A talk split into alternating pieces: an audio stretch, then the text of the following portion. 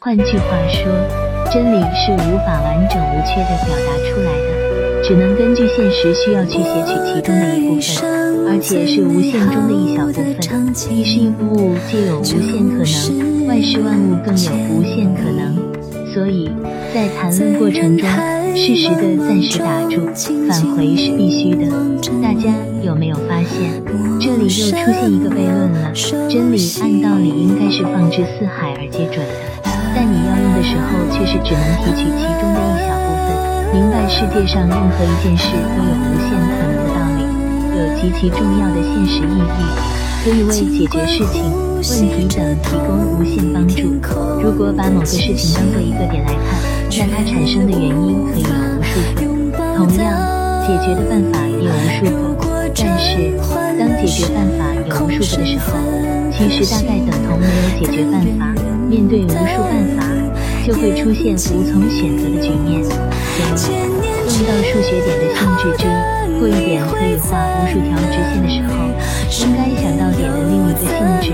过两点能画一条直线，且只有一条直线，先不考虑维度情况，解决问题的思路就可以从这边着手。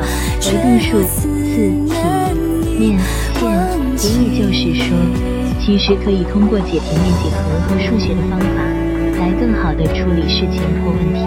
过一个点，除了可以画无限条直线外，还可以画无数个面。如果没有指定位置，一个点。可以在无数个空间的无数个位置上，在无数个位置上的任何一个位置，都可以做无数条线和无数个面。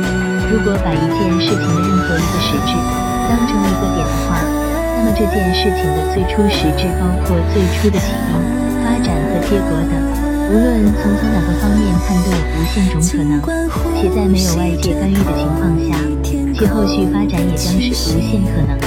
举个生活中的例子。可能会更有直观感受。我们常听过一句话：“耳听为虚，眼见为实。”这句话中，耳是点，耳听是线，耳听为虚是面。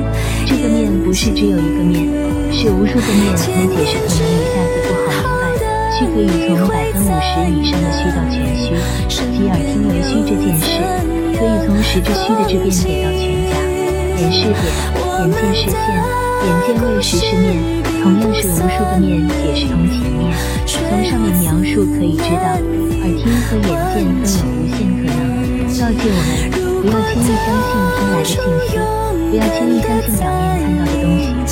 插个题外话，从上面的数学分析，我们会很惊奇的发现，这句一直在用，看似很对的话，其实自它诞生之日起就不能作为论据来使用。两件只在一种情况下交集的事，有机缘在内，本身有严格的限定条件，当且仅。